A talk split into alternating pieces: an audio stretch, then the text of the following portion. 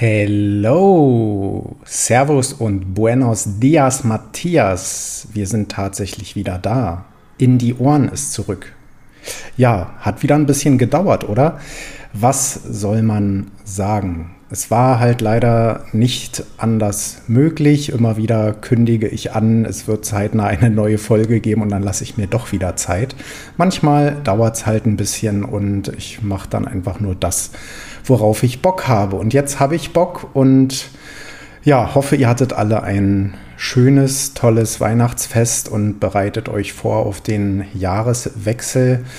Ähm, ja, zu einer kurzen Erklärung warum es mir in, den, in letzter Zeit nicht so gut ging, weshalb ich keine Folge aufnehmen konnte, gibt es hier einen kleinen Audiomitschnitt. Bin krankgeschrieben, bin gerade aus dem Krankenhaus raus. Träuder, Träumerschlaumer oder wie man halt die Scheiße nennt, Alter. Mir tut der ganze Nacken weh, Alter. Und einen Schock habe ich. Ja, tatsächlich habe ich einen ganz schönen Schock. Ähm, ja, Spaß beiseite.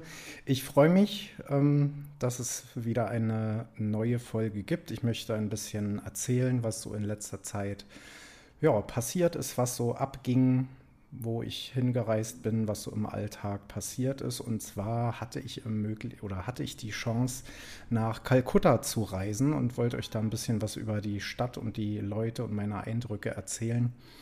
Und ja, fange einfach mal an. Also Kalkutta, darunter oder unter diesem Namen werden die meisten von euch die Stadt noch kennen. Heute ganz offiziell Kolkata, also nach dem bengalischen Ausdruck bekannt, also bis 2001 noch unter dem alten Namen. Heute eben Kolkata ist die Hauptstadt des Bundesstaats Westbengalen in Indien, liegt also im Westen des Landes und ja, hat mit 4,5 Millionen Einwohnern ähm, eine ziemlich große Bevölkerungszahl, ist somit die siebtgrößte Stadt Indiens, wenn man jetzt so diese ganze ähm, ja, Metropolregion dazu zählt, kann man sogar von über 14 Millionen Menschen wohnen.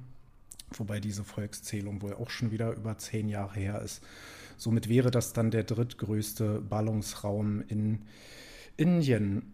Ja, ein bisschen was zur Geschichte vielleicht vorab. Ähm, mit der Gründung eines Stützpunktes damals unter der britischen Ostindien-Kompanie im Jahr 1619 wurde halt Kalkutta als Zentrum ja, des britischen Besitzes in Indien ausgebaut.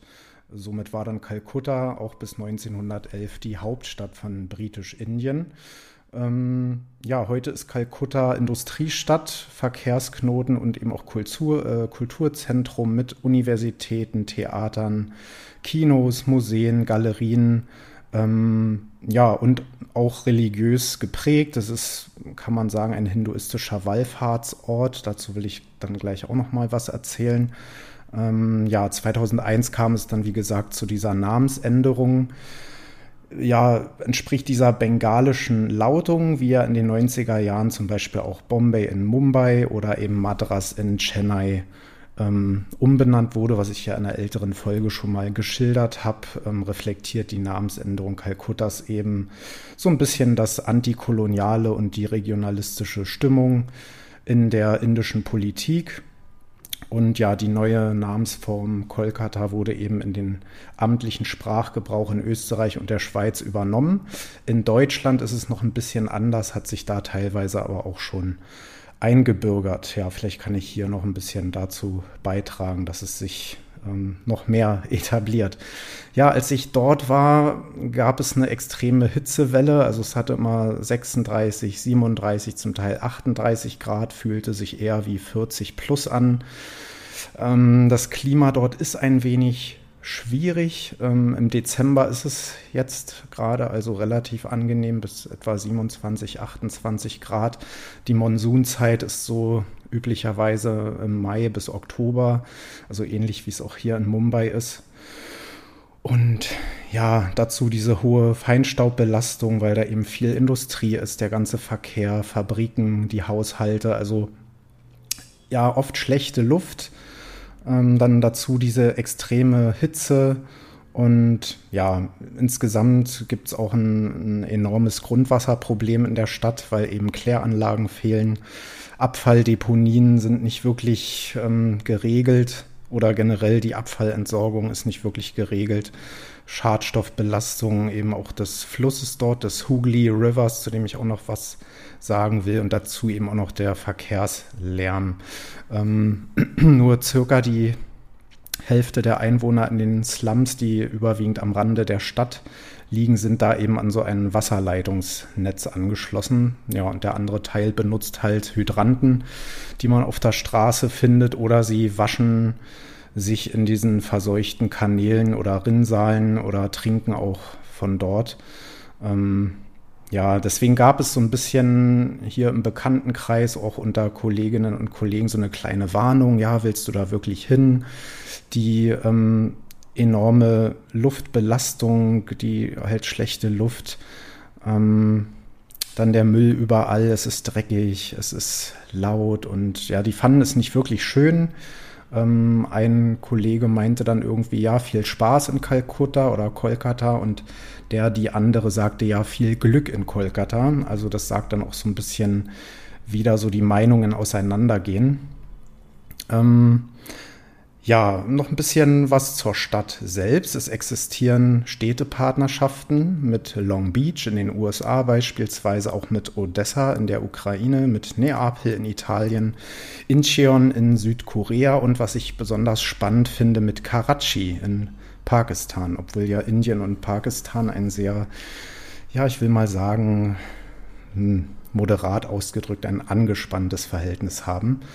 Ähm, ja, und die wahrscheinlich mit Abstand bekannteste Tochter der Stadt, weil sie eben hier gewirkt, gelebt hat und hier auch gestorben ist, ist Mutter Teresa, die Trägerin des Friedensnobelpreises im Jahr 1979. Ähm, ja, ich will auch ein bisschen was zu meinen Eindrücken erzählen. Ähm, es war, wie gesagt, sehr heiß.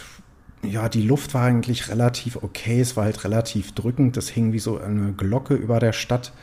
Generell fand ich es relativ angenehm dort. Also so vom Stadtbild her alles ein bisschen beschaulicher, etwas kleiner als hier in Mumbai. Mumbai ist ja eine absolute Megacity ähm, mit vielen, ja, Hochhäusern, ähm, Financial District und ähm, noch mehr Verkehr hat man so den Eindruck.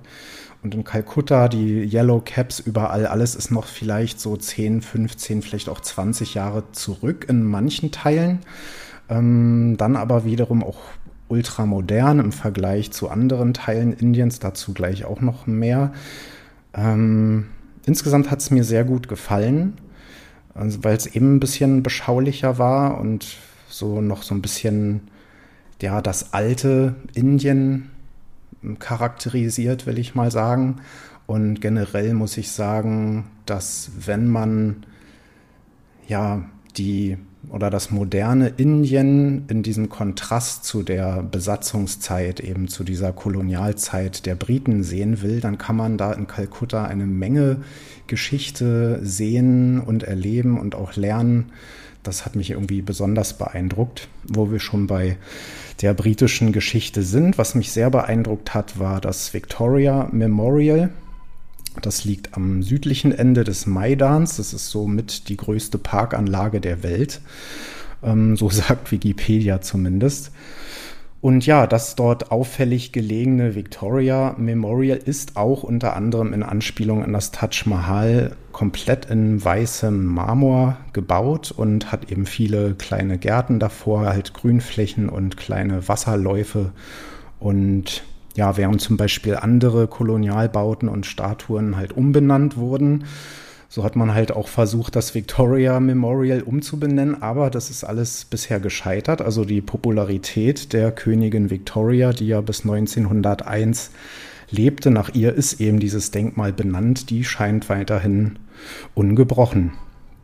Ja, und ich fand halt dieses ganze Areal, dieses Gebäude eben einfach außergewöhnlich. Ähm, es hat überall diese neuromanischen Statuen über dem Eingang. Ähm, dann Kuppeln mit eleganten, hohen Kolonnaden, wie die sich nennen. Und ja, es wurde halt damals von dem britischen Außenminister Lord, äh, ja, Lord George Nathaniel Curzon geplant, der damals, glaube ich, ähm, ja, so etwas wie der Vizekönig war und so ein bisschen die Herrschaft über Britisch-Indien hatte. Ähm, ja, und er wollte eben zu der Zeit seiner persönlichen höchsten Blüte eben dieses Denkmal für Victoria setzen. Entworfen wurde das Ganze von Sir William Emerson. Ich habe noch nie von ihm gehört. Und ja, wie gesagt, dann geplant und fertiggestellt schließlich im Jahre 1921. So alt sieht das Gebäude ehrlich gesagt gar nicht aus, wird auch sehr ähm, gut gepflegt. Irgendwo habe ich gelesen, dass da irgendwie bis zu 21 ähm, ja, Gartenpfleger dort unterwegs sind täglich und das Ganze in Schuss halten. Ja, ein anderes Markenzeichen der Stadt, was mich sehr beeindruckt hat, ist die ja, berühmte Howrah Bridge, die man oder die ihr vielleicht aus so manchen Filmen eventuell kennt. Die ähm, ja, liegt am westlichen Ufer des Hooghly Rivers und verbindet quasi Kolkata mit der Zwillingsstadt Howrah, die auf der anderen Seite des Flusses liegt. Also ein paar Fakten zur Brücke. Die ist ähm, 85 Meter hoch, 670 Meter lang, eine sogenannte Fachwerkbrücke. Und ja, ich muss sagen, ich fand es einfach spannend, dort äh, das Ganze zu sehen. Eben diese Stahlkonstruktion, die Höhe der Brücke, diese ganze Wucht und eben der ganze Verkehr, der dort rüberläuft. Ähm, also man kann das Ganze am besten zu Fuß erkunden. Das ist ein recht buntes Treiben drumherum. Also es sind, gibt dort Märkte, da ist so ein Blumenmarkt vorne an. Ähm, da kann man eben beobachten, wie die Händler dort alles zurechtschnippeln und ähm, frisch halten und eben ihre Marktstände dort aufhübschen und alles vorbereiten. Also am besten ganz früh morgens hingehen.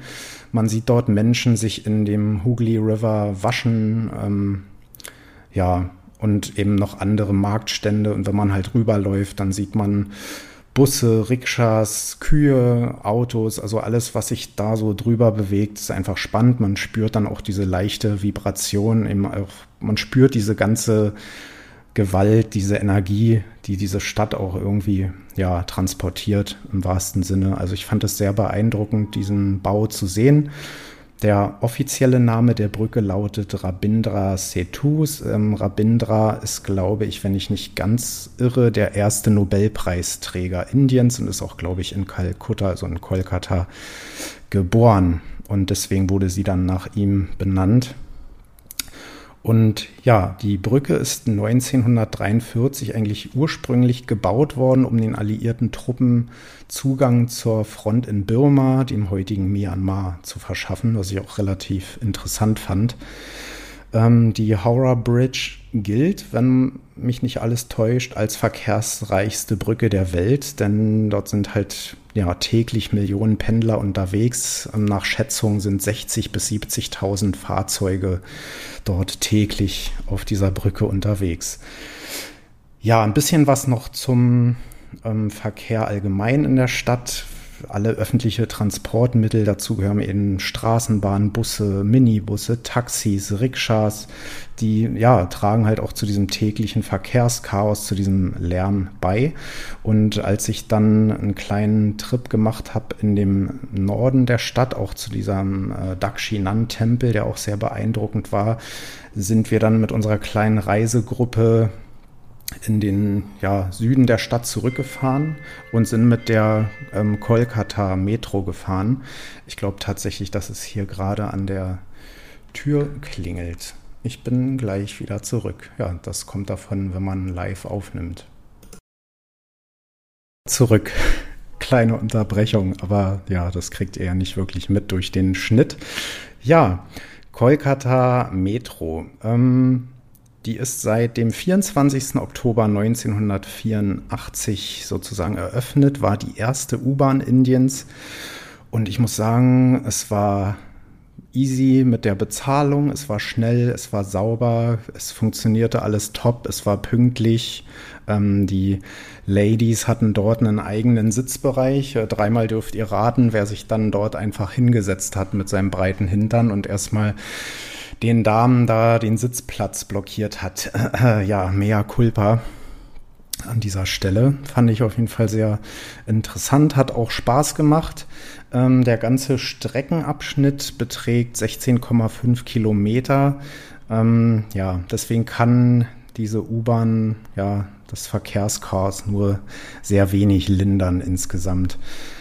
Ja, es gibt auch eine Straßenbahn in Kolkata, die hat sich seit der ja, Elektrifizierung des Streckennetzes im Jahr 1905 ähm, eigentlich kaum verändert. Die ist ähm, im Vergleich zur Metro auf 68 Kilometern äh, an Streckennetz unterwegs und ist die einzig verbliebene in ganz Indien, was ich auch ziemlich spannend finde. Leider hatte ich keine Gelegenheit, mit dieser Straßenbahn zu fahren, aber ja, vielleicht beim nächsten Mal. Also ich hätte schon Bock, irgendwie äh, da noch mal hinzureisen. Ja, noch weiter zum Verkehr. Kolkata ist die einzige Stadt Indiens, in der es halt von Menschen gezogene Rikschas gibt. Also die sieht man vielerorts, so in den zentralen Stadtgebieten hier und da. Zum Beispiel am New Market, ein sehr belebtes Viertel, wo wir auch ein bisschen zum Shoppen unterwegs waren. Es war sehr tumultig, ähm, sehr voll, dichtes Gedränge und da sind eben dann diese Rikscha-Männer und die dann, ja, ihr geringes Einkommen da im Zuhältermilieu aufbessern. Sehr traurig auf jeden Fall. Ähm, ja, aber gerade im Monsun, glaube ich, lukrativ, wenn eben die Straßen dann hüfthoch überschwemmt sind und die Rikscha-Männer da eben eine angemessene Geldsumme für ihre Anstrengungen bekommen. Ja, muss jeder selber wissen, ob er sich da befördern lässt ich glaube halt, die meisten von denen sind Obdachlose, die ein ziemlich kurzes und ein ziemlich oder ja sogar sehr hartes Leben führen. Traurig irgendwie. Ähm, ja, ansonsten, was wollte ich noch erzählen? Ja, das Festival, genau. Wir waren ja zur Festivalzeit da, beim, bei der sogenannten Durga Puja ist nach dem hinduistischen Mondkalender Ende September oder halt im Oktober. Ähm, ja, dort wird es gefeiert, besonders halt in Bengalen, aber auch in Assam oder im hinduistischen Nepal, wo man dasselbe Fest eben Dasein nennt beispielsweise. Ähm, es wird zehn Tage lang gefeiert. In Westbengalen eben mit der Hauptstadt Kolkata ist es eigentlich das wichtigste Fest des Jahres.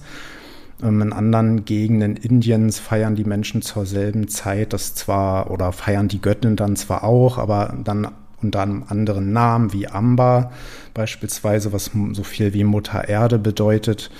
Ähm, ja, man zelebriert eben dann Bräuche, ähm, verschiedensten mythologischen Hintergrund. Die Feste heißen dann hier und da mal anders, aber ich fand es sehr spannend. Wir sind dann an einem Morgen haben wir uns vor diesem ähm, Tempel, also für Kalkutta, Kolkata typischen Tempel getroffen. Der war komplett in Rot gestrichen und hatten dann so eine kleine Tour, eine Guide oder Guidin, die hat uns da durchgeführt und da durften wir morgens um 7 Uhr und ich war krass beeindruckt, wie viel um 7 Uhr da schon los war. Also die Menschen ähm, schnippeln da alles an an ähm, Blumen und ähm, allen möglichen äh, Dekorationen zurecht. Da wird gebastelt, geklebt, gemalt, gebaut und ähm, eben alles für diese Gottheit, für diese ähm, Statuen, alles selbst gebaut, handgeklöppelt und da ist so viel Betrieb schon morgens um sieben.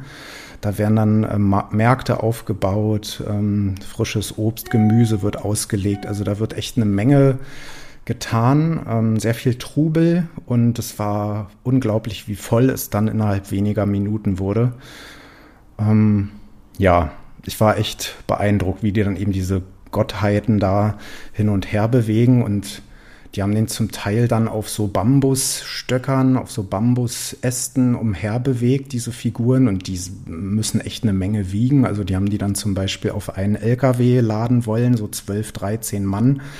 Und dann in so einer Hauruck-Aktion haben sie dann diese, diese, dieses Gottesbild, Göttinnenbild da auf diesen LKW hieven wollen und dann mit Manneskraft das da irgendwie hoch geschafft. Dann war das Ding so ein bisschen wackelig und ich muss sagen, zum Teil sah das schon echt hässlich aus, dieses Teil.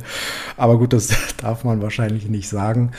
Aber einfach dann diese pure Freude zu sehen, wie diese Männer dann sich in die Arme fielen und jubelten, als sie eben diese Gottheit da auf den LKW ziehen konnten mit purer Kraft.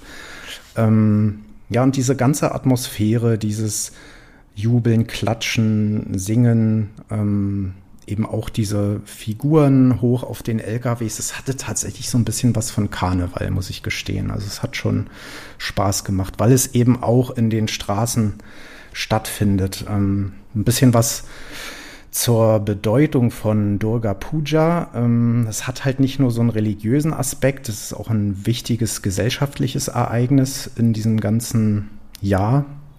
In allen Dörfern und Städten feiern die Menschen eben die Ankunft der Göttin. Wie gesagt, dann gibt es Konzerte, Dramen, es werden Theaterstücke aufgeführt. Ja, quasi prunkvolle, man muss es so nennen, Prozessionen. Das sind wirklich Prozessionen, die da abgehalten werden.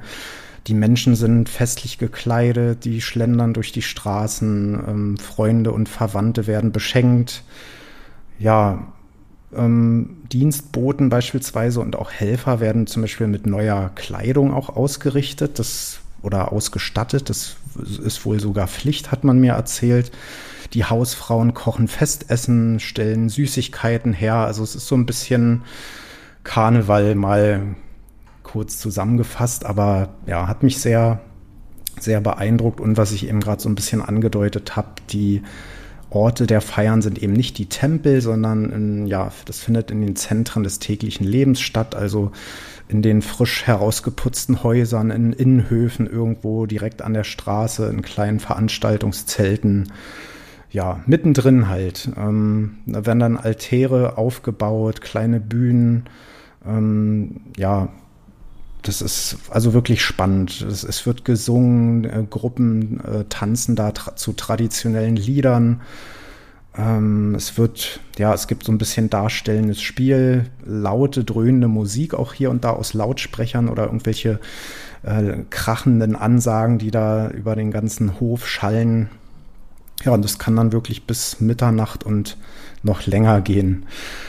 Ja, ein bisschen noch zur Geschichte. Also früher haben wohl nur die Reichen dieses Fest gefeiert und haben eben alle anderen dazu eingeladen. Und heute ist es wohl wirklich ein Gemeinschaftsfest. Also jeder, der irgendwie kann, nimmt an den Vorbereitungen teil. Jede Gruppe, Vereine baut da mit. Die Organisationen engagieren sich da bei dieser Veranstaltung. Nachbarn tun sich zusammen. Schulkinder sind in Gruppen unterwegs. Ähm, ja, es werden Unterschriftenlisten ähm, ausgestellt, um, um irgendwie Geld zu sammeln, so ein bisschen auch für diese ganzen Figuren, ja, um eben Altare, äh, Altäre und Bühnen zu bauen.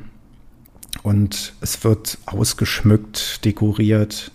Ja, und natürlich auch so ein bisschen Konkurrenzdenken. Da will dann der eine Verein den anderen übertrumpfen. Es gibt Wettbewerbe, wer dann eben die schönsten Statuen dieser Durga am Ende herstellt. Also ja, fand ich sehr spannend, das mal zu sehen. Habe mir auch direkt ein Buch gekauft davon, so als Erinnerung.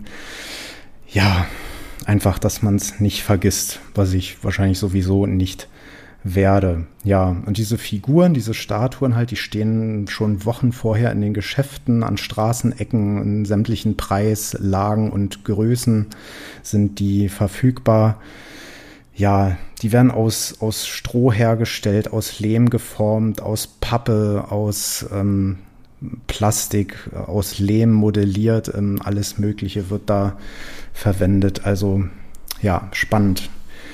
Ähm, ja, jetzt habe ich ein bisschen was zu den Sehenswürdigkeiten, die mir so besonders in Erinnerung sind, erzählt, ein bisschen was zur Stadt.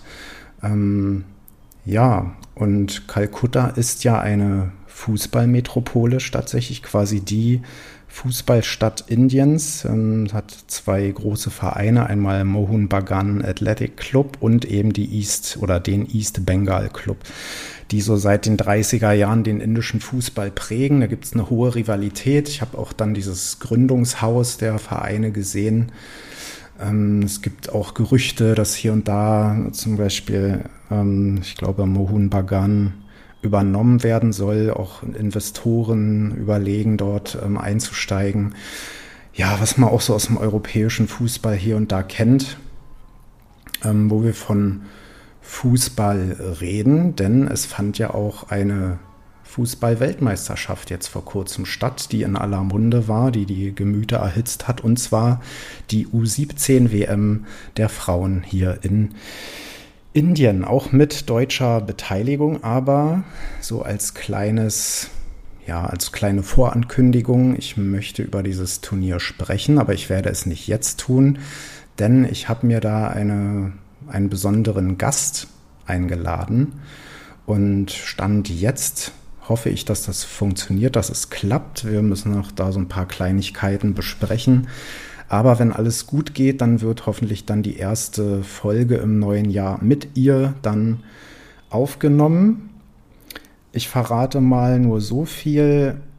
Deutsche Meisterin, Bronzemedaillengewinnerin bei Olympia, Olympiasiegerin, Weltmeisterin, Pokalsiegerin, also hat alles gewonnen, was man im Frauenfußball so gewinnen kann. Das soll als Tipp erstmal reichen und damit möchte ich das Thema auch nicht weiter ausführen, denn da soll es noch gesondert eine Folge zu geben. Ja, was ist sonst noch so passiert? Ähm, ja, ich hatte mal vielleicht angerissen, dass meine liebe Hertha da so einen Artikel über mich veröffentlicht hat. Ähm, da sollte ich dann ein Foto einsenden. Wir haben das hier vom Gateway of India aufgenommen. War alles so ein bisschen hektisch. Die wollten halt ein Bild von mir haben, wo irgendwie eine Sehenswürdigkeit, die typisch für Mumbai ist, mit drauf ist. Und der Kim, ein Kollege von mir, der war dann so nett, mich da zu begleiten und das Foto auch zu machen. Da sind wir vor das Gateway. Das ist ja so das Aushängeschild der Stadt ähm, dieser große Torbogen, der eben die Unabhängigkeit Indiens so ein bisschen symbolisiert. Wir sind dann davor und haben uns schon gewundert, da war irgendwie alles abgesperrt, haben dann hin und her diskutiert, ja, wir wollen wirklich nur kurz mal davor und äh, ein Foto machen. Das geht auch ganz schnell. Und ja, wie das dann manchmal so ist, dann hört man ein Nein und noch ein Nein und wir so ein bisschen, ach komm schon und nur wirklich ein Bild. Ja, und plötzlich, ja, kommt dann rein und dann haben wir uns irgendwie da durchgemogelt und standen plötzlich davor, haben schnell die Bilder geknipst. Ja, dann sind wir auch wieder gegangen. Ich habe dann die Bilder eingesendet und ja, dann hat und habe noch ein bisschen was dazu geschrieben. Ich hatte dann ein gut anderthalbstündiges Interview mit der Online-Redaktion von Hertha BSC und die haben dann wirklich einen Artikel veröffentlicht. Den werde ich dann auch in der Folgenbeschreibung mal mit dranhängen. Genau. Ansonsten hatte ich zuletzt ja auch ein paar Besucher hier. Aus Kölle waren zwei gute Kolleginnen und Kollegen da. Die waren auch in Kalkutta mit als Begleitung haben mir so ein bisschen kölsches Gefühl mit hierher gebracht. Dann war der Fabi aus Köln noch hier und hat ja so ein bisschen hier Mumbai und Umgebung unsicher gemacht, hat sich auch Goa gegönnt. Ja, das fand ich sehr schön, da mal so ein bisschen ja, Heimat oder das alte Zuhause zumindest hier so ein bisschen zu erleben im fernen Indien. Das hat sehr gut getan. Und ja, wo wir dann schon von alter Heimat und Zuhause reden, habe ich jetzt auch vor kurzem meinen Deutschlandurlaub für dieses Jahr angetreten. Ja, was kann es, kann es Besseres geben, als das im November zu tun? Ja, super. Aber tatsächlich muss ich sagen, ähm, ich bin von Mumbai aus per Direktflug dann in München gelandet und ja, es war morgens um sechs, glaube ich, sechs Uhr rum. Es war schon ziemlich frisch, um es mal milde auszudrücken, wobei milde war es ja nicht. Aber ja, war schon ziemlich kühl, herbstlich, aber es war irgendwie ein goldener Herbst und ziemlich sonnig dann später sogar und ähm, hatte dann so 17, 18 Grad, hatte eine Unterkunft in München Trudering, so ein bisschen weiter draußen ähm, weil ich wollte bewusst mal so ein bisschen aus dem Stadtkern weg und habe viele Spaziergänge unternommen. Ich war da am Riemer See, war im Wald, ähm, habe viele Läufe dort unternommen, ein bisschen Fitness, Schwimmen, habe da einfach mal ein bisschen was für den Körper auch getan. Das war unglaublich beruhigend und da auch im Hotel am Moosfeld, das sei an dieser Stelle mal gegrüßt, eine wundervolle Perle eine herzensgute Frau dort an der Rezeption. Ihren Namen weiß ich leider nicht, aber ich glaube einfach die gute Seele des Hotels dort, die mir da immer mit Hilfe und Unterstützung da zur Seite stand. Also danke an dieser Stelle. Ja, ich habe ähm, Fußballspiele auch gesehen, natürlich, weil ich eben vor diesem anderen Turnier, was da jetzt irgendwo stattfand, nochmal echten, wahrhaftigen Fußball sehen wollte. So war ich dann in München beispielsweise bei dem ja, Regionalligaspiel der Regionalliga Bayern bei Unterhaching gegen Buchbach. Hatte da eine sehr sympathische Begleitung. Also da sei auch nochmal der Teil meiner Münchner Familie, weil sie auch immer diesen Podcast mit Leidenschaft hören, seien Sie an dieser Stelle nochmal herzlich gegrüßt. Dann ging es auch noch weiter nach Stuttgart und dort zum Auswärtsspiel meiner Hertha. War so ein Tagestrip dorthin, haben dann in der 98. Minute noch äh, verloren. Das tat ziemlich weh, aber es gab gute schwäbische Küche, ein paar Bier. Ähm, ja, so ganz warm werde ich mit Stuttgart irgendwie nicht.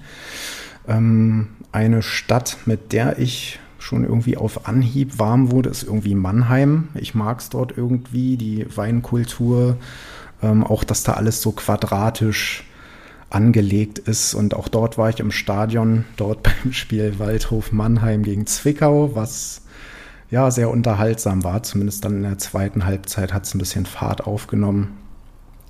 Und ja, an der Stelle sei da auch mal der Blasphemer gegrüßt, ein Laden im Herzen Mannheim, unweit von Wasserturm, der sich auf Band-Shirts ähm, ja, konkretisiert, spezialisiert hat. Geiler Laden, ähm, T-Shirts in allen Variationen und Größen von Black Metal, Death Metal, ähm, Dark, Gothic, alles irgendwie dabei, Rockmusik, ähm, ja, also ich war begeistert, kennt sich auch super aus unglaubliches Fachwissen. Ähm, ja, cooler Typ, natürlich auch zu tätowiert und ja, echt coole Type irgendwie. Also hatte da auch eine gute Zeit in Mannheim. Von Mannheim aus ging es dann tatsächlich nach Kölle. Und ähm, da hatte ich eine gute Woche und ich kann eigentlich gar nicht oder kann es gar nicht in wenige Minuten pressen, wie sehr mir diese Stadt am Herzen hängt. Ähm, habe dann natürlich auch wieder wundervolle Leute gesehen, die ich schon lange kenne, die sich dann extra Zeit genommen haben, sich dann auf ein Bier mit mir zu treffen. Und wenn es nur irgendwo mal kurz auf einen Kaffee war ähm, oder auf ein Stück Kuchen irgendwo, die dann mit mir abhängen wollten. Ähm, es tut mir an der Stelle für manche leid. Man kann immer nicht alle und jeden dann treffen, die man dann irgendwie schon auch ewig kennt. Ähm, aber ich hatte echt eine, eine sehr gute Zeit da. Bin dort auch viel spazieren gewesen, war natürlich auch beim Fußball bei Fortuna Köln gegen Kölns Zweite.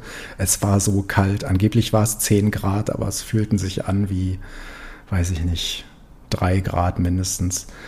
Also da nochmal lieben Dank an alle, die mit mir beim Fußball waren, die mit mir spazieren waren, die ein Bierchen mit mir getrunken haben, die mit mir in der Kneipe waren, beim Kneipenquiz mit mir waren, die alles mitgemacht haben, die ähm, ja, mir da einfach eine super Zeit ähm, ja, besorgt haben. Toll. Ähm, Kölle. Und ja, auch Karneval, auch Dank an alle, die Karneval mit mir gefeiert waren. Es war, war ja dann der 11.11. .11. Ausnahmezustand in Köln und ja, wie ihr euch vorstellen könnt, pure Eskalation dort in der Stadt. Ähm, ja, aber ich habe gemerkt, es war eine super Atmosphäre. Ähm, ich habe so ein bisschen diese Touri-Ecken da gemieden, wobei ich ja selber Tourist bin. Das ist irgendwie immer noch ungewöhnlich, da so als Tourist dann in Deutschland unterwegs zu sein. Ja, aber es hat so Spaß gemacht. Alle kostümiert, tolle Stimmung, ähm, die alten Songs noch von früher und viele Gesichter gesehen, die man noch kannte und hatte einfach Spaß, war einfach toll. Und ja, habe mir dann in Köln ähm, dann auch nochmal einen Tag Ruhe gegönnt und dann gab es noch ein Event, ja, was irgendwie auch für mich nachhaltig bleiben wird. Und zwar war ich dann bei der Lesung von Markus Kafka zu seinem Buch über Depeche Mode und das fand im A-Theater in Köln-Ehrenfeld statt und hatte schon irgendwie Wochen vorher mein Ticket organisiert. Und wir haben halt bei Instagram dann immer mal so Kontakt gehabt und dann habe ich ihn angeschrieben, habe gesagt, hier Markus, wenn du hier schon nicht nach Mumbai kommst für die Lesung deines Buches, dann komme ich eben nach Köln zur, ja, ins alte Zuhause und er hat ja auch jahrelang dort gelebt, wie er dann auch vor der, seiner Lesung so ein bisschen aus dem Nähkästchen plauderte von seiner alten Wohnung und ähm, zu seiner Viva-Zeit noch. Und ja, er hat natürlich dann zu Deepesh Mode was vorgetragen, wie er zu der Band kam und zu seinen Lieblingssongs und Konzerten und Erinnerungen. Aber am meisten Spaß machte das dann wirklich, wie er erzählte, wie er dann zum Goth wurde, so und wie er dann so Dark Wave entdeckt hat und einfach ein spannender Mensch äh, mit so viel Wissen zu Musik und Bands und wie er dann abschweift und dann, ja, der Drummer, der war noch bei der Band und eigentlich hatte der schon da unterschrieben und der hat an dem Album so und so mitgewirkt und also ein unglaublich krasser Typ ja, kann ich gar nicht äh, lang genug loben. Einfach klasse. Ähm, hat richtig Spaß gemacht, war sehr unterhaltsam. Ähm, hab mir das Buch dann auch noch signieren lassen. Und er meinte dann schon, ja, ich stehe dann am Ausgang später und wer irgendwie Bock auf eine Unterschrift hat, der kommt einfach mal rum. Und ja, dann stand er da und ähm, witzigerweise war ich nicht derjenige, der dann hinrannte, so, hey, ich kenne dich doch und unterschreibst du bitte in meinem Buch, sondern er sah mich so und sagte, hey, ach du bist's und krass, dass du hier bist und aus Mumbai und wie war dein Flug und was machst du hier, wie lange bleibst du? Und ja, wir haben uns da bestimmt so 20 Minuten unterhalten, haben noch ein Foto gemacht oder zwei und dann war noch so eine Frau dann vor mir, die dann irgendwie meinte, ja, aber ich kenne ich kenn den Markus auch schon lang und da bin ich bei Konzert gewesen und da muss ich sagen, das war, also das, ich muss auch noch mit dem reden und ja, und Markus wirkte da so ein bisschen, Hä, was will die Frau jetzt? Und naja, jedenfalls spannend, cooler Typ. Ähm, er meinte dann noch so, ja, wann fliegst du denn zurück? Und ich so, ja, am 26. November geht's dann zurück. Und dann so, ja, voll schade, dann hätte ich dich noch zu meiner Abschiedslesung dann in Berlin eingeladen, hättest du einfach vorbeikommen können und ja, ich hätte es auf jeden Fall gemacht, hätte ich Bock drauf gehabt. Ähm, ja, war cool, cooler Typ. Also diese Begegnung, da werde ich immer dran denken. Ja, wer weiß, vielleicht hat er ja auch mal eines Tages Bock, hier mal Gast zu sein im, im Podcast. Wäre auf jeden Fall eine coole Nummer.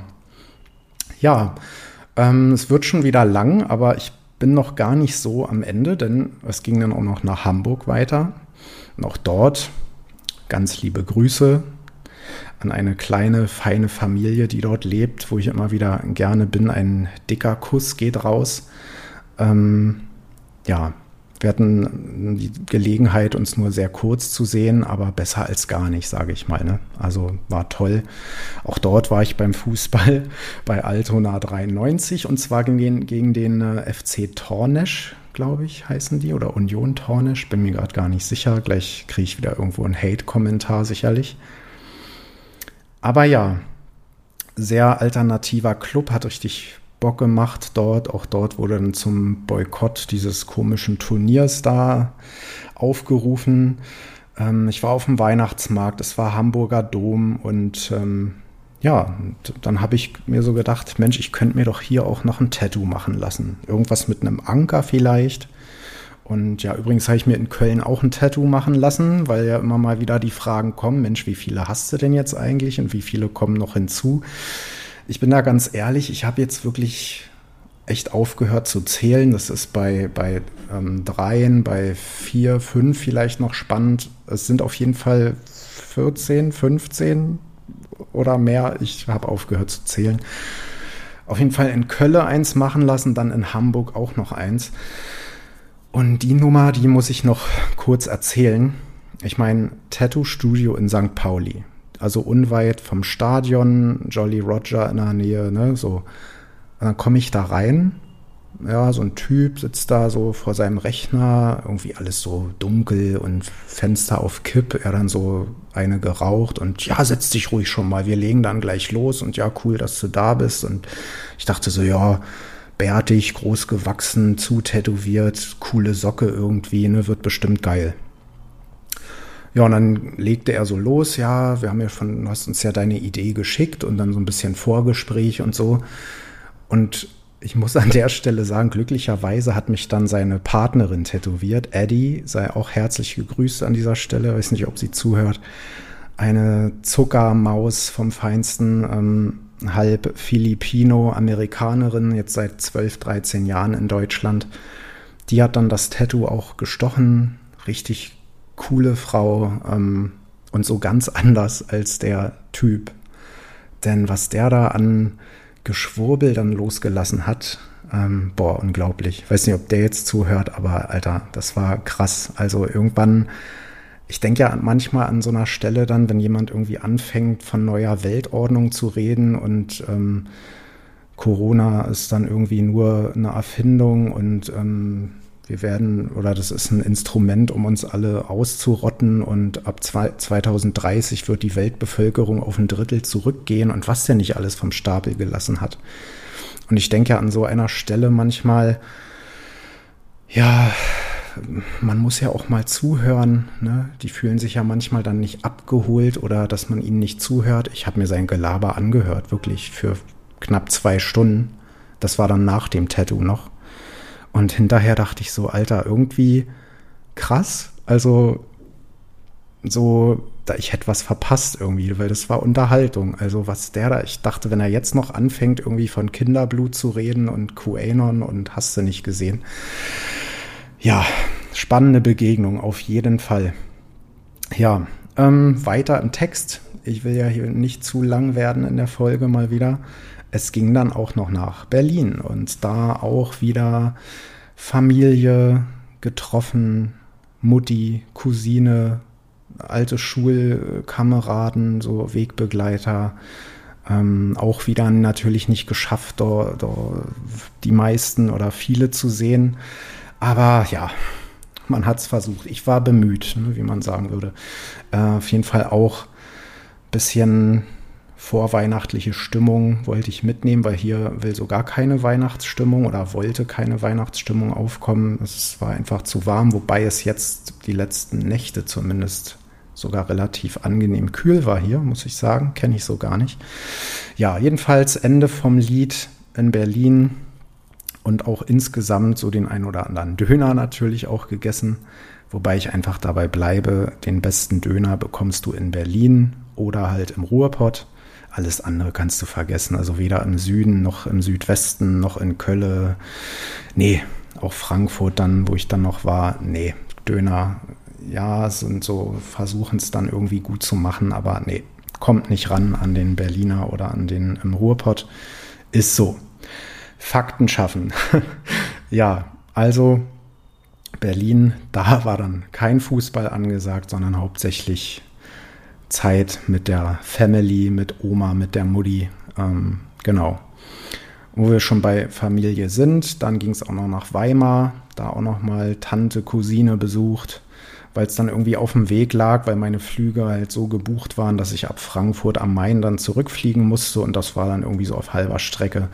Da auch noch mal ein bisschen Weihnachtsmarkt, ähm, Kaffee und Kuchen, noch mal in toller Atmosphäre genossen, ein bisschen Geschichte nochmal mitgenommen von Goethe und Schiller und äh, ja, bin auch immer wieder gerne da. Wir haben auch Weihnachtsmarkttassen von 2021 mitgenommen. Ähm, wahrscheinlich war der Wirt einfach froh, dass er die Dinger irgendwie aus dem Vorjahr noch los wurde. Naja, ja, dann ging es halt nach Frankfurt weiter, aber dort auch nur, um dann quasi ja ins Hotel ähm, mich frisch machen, schlafen und am nächsten Morgen ging es dann zum Flieger. Ja, insgesamt waren es drei Wochen, drei sehr schöne Wochen. Spannend, so als Tourist durchs Land immer, man fühlt sich dann doch immer so ein bisschen getrieben, so Zugverbindung raussuchen, dann dahin, dahin. Ich muss sagen, auch ich hatte das bei meinem Deutschlandbesuch damals ja schon mal in der Folge angesprochen, weil ja auch immer auf die Bahn da so einge, ja, eingehackt wird, will ich es mal nennen ich war sehr zufrieden. Also Mit der Online-Buchung hat alles geklappt, mit diesem Self-Check-In. Die Züge waren pünktlich. Ich hatte einmal so fünf bis zehn Minuten Verspätung und das war's dann. Ähm, ja, lief alles super, muss ich sagen. Top. An der Stelle mal auch ein Lob an die Deutsche Bahn, die ja sonst immer auch Haue einstecken muss. Ja, ansonsten hier so zuletzt in Mumbai noch einen kurzen Abriss. Ähm, haben wir hier eine kleine Tour gemacht in den Norden der Stadt äh, mit einer Bootstour, einer kleinen Wanderung. Dann haben wir so eine ähm, Tuk-Tuk-Tour durch so Vororte von Mumbai gemacht, was ziemlich rasant war, durch die engsten Gässchen. Wir waren in so einem Strandgebiet hier im Norden der Stadt, wo man auch mal ein bisschen die Füße ins Meer halten konnte. Ja, haben uns dann Höhlen angeguckt und äh, das sind irgendwie über 130 Stück.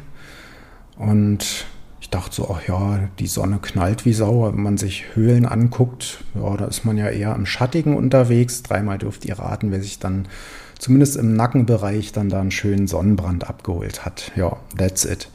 Ja, so einen kleinen Trip mal halt gemacht ins Grüne, mal ein bisschen raus hier, so ein Tagesausflug. Ja, schön war es. Ja, und dann ähm, war, ja, ich weiß nicht, wie man sie ausspricht, wahrscheinlich HVOB, Her Voice Over Boys heißt es, glaube ich, ähm, eine ja, Wiener Truppe, ähm, ein, ja, ich würde mal sagen, Produzentenduo halt aus Österreich, die waren hier im Anti-Social zu Gast, haben dort ja aufgelegt, so ein bisschen minimalistisch, melancholisch, atmosphärische elektronische Musik, war richtig nice, hat sehr viel Spaß gemacht ging dann doch ein paar Stündchen. Die wurden ja irgendwie unter anderem durch Oliver Kolecki so ein bisschen gefördert. Ja, cooles Duo ähm, auf jeden Fall. Das hat richtig Bock gemacht, dass ihr da auch mal so ein bisschen was vom Nightlife hier mitbekommt. Ansonsten Weihnachten jetzt hier durch war bei mir persönlich sehr ruhig. Da ging nicht viel und auch an Silvester geht oder wird wahrscheinlich nicht so viel gehen. Mal schauen. Pläne sind noch nicht so konkret. Ist ja noch ewig hin. Also hm, ja, übermorgen an dem Tag der Aufnahme hier. Nur, dass ihr Bescheid wisst. Juti, das soll es denn an der Stelle mal auch gewesen sein. Es gibt sicherlich noch einige Themen. Irgendwas habe ich von meinem Notizzettel sicherlich wieder vergessen oder ausgelassen. Stay tuned. Wie gesagt, dann im Januar wird sicherlich dann hoffentlich einen Gast geben. Ich kündige es schon mal an. Ja, und dann gehabt euch wohl, macht's gut, Nachbarn, und dann wünsche ich mal äh, einen guten Rutsch ins Neue und ja, kommt gut drin, war.